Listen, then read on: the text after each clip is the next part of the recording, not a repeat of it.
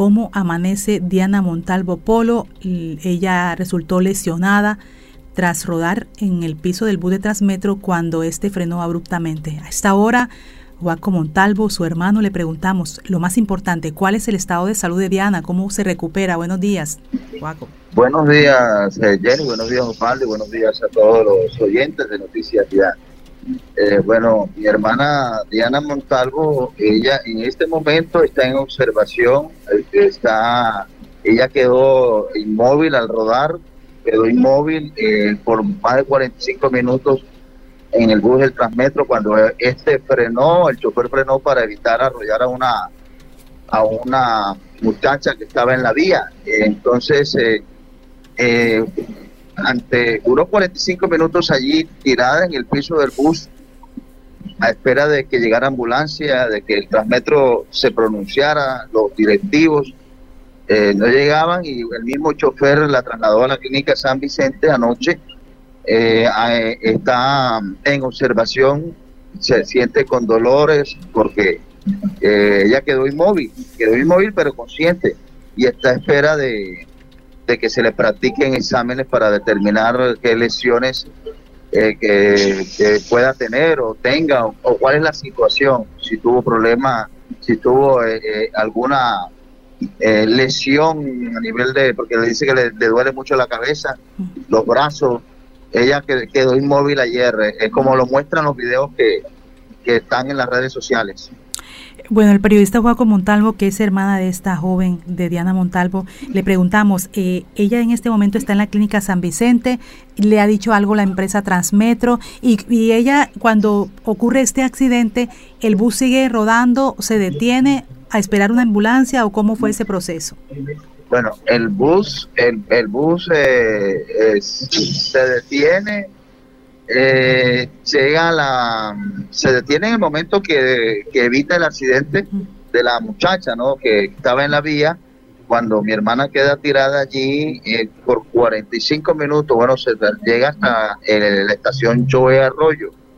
Eh, allí eh, mi sobrina pide que le llamen una ambulancia que la mamá estaba mal y duró 45 minutos allí en la estación de, de Transmetro, dentro del bus, dentro del bus, tirada ahí en, en, el piso del bus. Y ni el gerente, el doctor Fernando Isaza, que le comuniqué en el momento en que mi hermana, me, mi sobrina me comunicó, le mandé el mensaje, le mandé los videos, se los mandé al alcalde Jaime Humarejo y eh, hasta, hasta las 12, 12 de la noche fue que recibí simple Ok, muchas gracias por la información del doctor Fernando Isaza, pero hasta este momento no se ha comunicado porque el, el, el, conductor de, mm, el conductor él fue hasta la clínica, llevó a mi hermana, mm. dejó unos datos y se fue. Dejó unos datos al, al, al, al enfermero, pero no le dio datos a mi hermana, no le dio mm. datos a mi sobrina. Y el doctor Fernando Izaza solamente a las 12 y 4 de la mañana de hoy fue que me colocó un simple, ok, muchas gracias por, la información. Yo le mandé también la información al alcalde Jaime Pumarejo, pero creo que aquí eh, Jenny, eh, llamado muy respetuoso a, a gerente de Transmetro, yo creo que el alcalde también es a revisar qué está pasando con Transmetro. La, la, la ciudadanía, los usuarios de Transmetro merecen un mejor trato, merecen que exista también, aquí hay que revisar qué plan contingencia hay en Transmetro, en las estaciones, eh, qué convenios tiene el Transmetro con, con las ambulancias o las clínicas de accidentes, porque eh, eh, lo que pasó ayer, 45 minutos, mi hermana tirada allí en el piso del bus y no llegó no llegó ambulancia alguna, no llegó ambulancia alguna, yo creo que aquí hay que hay que revisar eh, ese tema, eh, Jenny, qué está pasando con Transmetro. Los planes de contingencia cuando se presentan ese tipo de accidentes, que pudo haber sido más personas afectadas. Eh, y bueno, desafortunadamente la peor parte, Diana Montalvo Polo, bueno, ya está internada, no ha salido todavía, no le han dado salida. ¿Qué reporte le han dado en la, en la clínica? ¿Qué dicen que le pasó? Un reporte médico. No se atreven a, a, dar un diagnóstico, está en observación porque hay que hacerle unos estudios, unos exámenes para determinar lesiones que pudo haber tenido órganos vitales, en la columna, en, en, en, la cabeza. Entonces, están hoy que van a practicar unos exámenes. ¿A qué hora fue el accidente? El accidente fue a eso de las 8 de la noche. Ah, entonces todavía, todavía hoy no tienen un parte médico exacto de lo que ocurre con, con Diana. No, no, no, no, no, no, no lo hay. A esta hora no lo hay. Eh, quizá más tarde que llegue, a, hagan ronda, eh, se realicen los exámenes, entonces se, determinará que, lesión. Ella está consciente, pero sí quedó inmóvil. Eh, en las redes está, está rodando los videos de, de cómo quedó ella tirada allí, que no se podía ni mover.